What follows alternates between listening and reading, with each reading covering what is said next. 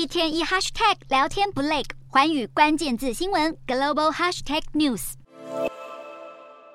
摇晃雪克杯，颜色鲜艳可口的饮品即将上桌。只不过这些不是调酒，而是风味水。这是杜拜一间新潮的水吧，贩售三十多种风味水，可以选择加入不同矿物质，或是做成气泡水。顾客可以根据身体不同需求点选不同的饮料，像是运动后可以来一杯电圈，富含镁、钙和硫酸盐等矿物质，可以迅速充电恢复活力。需要放松的话，也可以选择来一杯冥想。据称它的矿化程度最低，五百毫升添加矿物质的水，售价大约落在五十四美分，台币约十七元。无酒精风味水的售价更高，不过这种风味水究竟好不好喝？对于全球仅此一家的新潮水坝，民众出现不同反应。有些人不理解为什么要花大钱买一杯好喝的矿物质水。不过，这间水坝的背后意义其实是在其所贩售的净水系统。业者只是顺应杜拜风气，创造话题，将呆板的滤水系统包装成新潮水坝，